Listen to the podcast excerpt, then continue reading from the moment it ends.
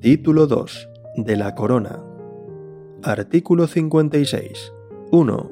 El rey es el jefe del Estado símbolo de su unidad y permanencia, arbitra y modera el funcionamiento regular de las instituciones, asume la más alta representación del Estado español en las relaciones internacionales, especialmente con las naciones de su comunidad histórica, y ejerce las funciones que le atribuyen expresamente la Constitución y las leyes. 2. Su título es el de Rey de España y podrá utilizar los demás que correspondan a la corona.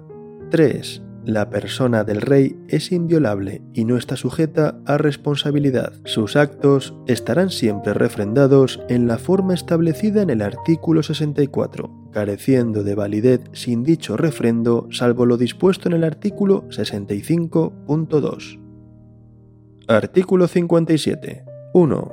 La corona de España es hereditaria en los sucesores de Su Majestad don Juan Carlos I de Borbón, legítimo heredero de la dinastía histórica. La sucesión en el trono seguirá el orden regular de primogenitura y representación, siendo preferida siempre la línea anterior a las posteriores, en la misma línea el grado más próximo al más remoto, en el mismo grado el varón a la mujer, y en el mismo sexo la persona de más edad a la de menos. 2. El príncipe heredero, desde su nacimiento o desde que se produzca el hecho que origine el llamamiento, tendrá la dignidad de príncipe de Asturias y los demás títulos vinculados tradicionalmente al sucesor de la corona de España. 3. Extinguidas todas las líneas llamadas en derecho, las Cortes Generales proveerán a la sucesión en la corona en la forma que más convenga a los intereses de España. 4 aquellas personas que teniendo derecho a la sucesión en el trono contrajeren matrimonio contra la expresa prohibición del rey y de las Cortes Generales quedarán excluidas en la sucesión a la corona por sí y sus descendientes. 5. Las abdicaciones y renuncias y cualquier duda de hecho o de derecho que ocurra en el orden de sucesión a la corona se resolverán por una ley orgánica. Artículo 58 la reina consorte o el consorte de la reina no podrán asumir funciones constitucionales salvo lo dispuesto para la regencia. Artículo 59. 1. Cuando el rey fuere menor de edad, el padre o la madre del rey y en su defecto el pariente mayor de edad más próximo a suceder en la corona según el orden establecido en la Constitución, entrará a ejercer inmediatamente la regencia y la ejercerá durante el tiempo de la minoría de edad del rey. 2. Si el rey se inhabilitare para el ejercicio de su autoridad y la imposibilidad fuere reconocida por las Cortes Generales, entrará a ejercer inmediatamente la regencia el príncipe heredero de la corona si fuere mayor de edad. Si no lo fuere, se procederá de la manera prevista en el apartado anterior hasta que el príncipe heredero alcance la mayoría de edad. 3. Si no hubiere ninguna persona a quien corresponda la regencia, ésta será nombrada por las Cortes Generales y se compondrá de una, tres o cinco personas. 4. Para ejercer la regencia es preciso ser español y mayor de edad. 5. La regencia se ejercerá por mandato constitucional y siempre en nombre del rey. Artículo 60. 1 será tutor del rey menor la persona que en su testamento hubiese nombrado el rey difunto siempre que sea mayor de edad y español de nacimiento. Si no lo hubiese nombrado, será tutor el padre o la madre mientras permanezcan viudos. En su defecto, lo nombrarán las Cortes Generales, pero no podrán acumularse los cargos de regente y de tutor sino en el padre, madre o ascendientes directos del rey. 2.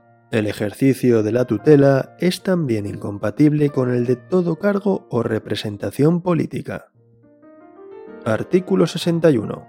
1. El rey, al ser proclamado ante las Cortes Generales, prestará juramento de desempeñar fielmente sus funciones, guardar y hacer guardar la Constitución y las leyes y respetar los derechos de los ciudadanos y de las comunidades autónomas. 2. El príncipe heredero, al alcanzar la mayoría de edad, y el regente o regentes al hacerse cargo de sus funciones, prestarán el mismo juramento, así como el de fidelidad al rey. Artículo 62. Corresponde al rey a. Sancionar y promulgar las leyes. b. Convocar y disolver las Cortes Generales y convocar elecciones en los términos previstos en la Constitución. c Convocar a referéndum en los casos previstos en la Constitución. D. Proponer el candidato a presidente del gobierno y en su caso nombrarlo, así como poner fin a sus funciones en los términos previstos en la Constitución. E. Nombrar y separar a los miembros del gobierno a propuesta de su presidente. F. Expedir los decretos acordados en el Consejo de Ministros, conferir los empleos civiles y militares y conceder honores y distinciones con arreglo a las leyes. G ser informado de los asuntos de Estado y presidir a estos efectos las sesiones del Consejo de Ministros cuando lo estime oportuno a petición del presidente del Gobierno. H. El mando supremo de las Fuerzas Armadas. Y. Ejercer el derecho de gracia con arreglo a la ley, que no podrá autorizar indultos generales. J. El alto patronazgo de las Reales Academias. Artículo 63. 1 el rey acredita a los embajadores y otros representantes diplomáticos. Los representantes extranjeros en España están acreditados ante él. 2. Al rey corresponde manifestar el consentimiento del Estado para obligarse internacionalmente por medio de tratados de conformidad con la Constitución y las leyes. 3. Al rey corresponde, previa autorización de las Cortes Generales, declarar la guerra y hacer la paz. Artículo 64. 1. Los actos del rey serán refrendados por el presidente del gobierno y en su caso por los ministros competentes. La propuesta y el nombramiento del presidente del gobierno y la disolución prevista en el artículo 99 serán refrendados por el presidente del Congreso. 2. De los actos del rey serán responsables las personas que los refrenden. Artículo 65. 1. El rey recibe de los presupuestos del Estado una cantidad global para el sostenimiento de su familia y casa y distribuye libremente la misma. 2. El rey nombra y releva libremente a los miembros civiles y militares de su casa.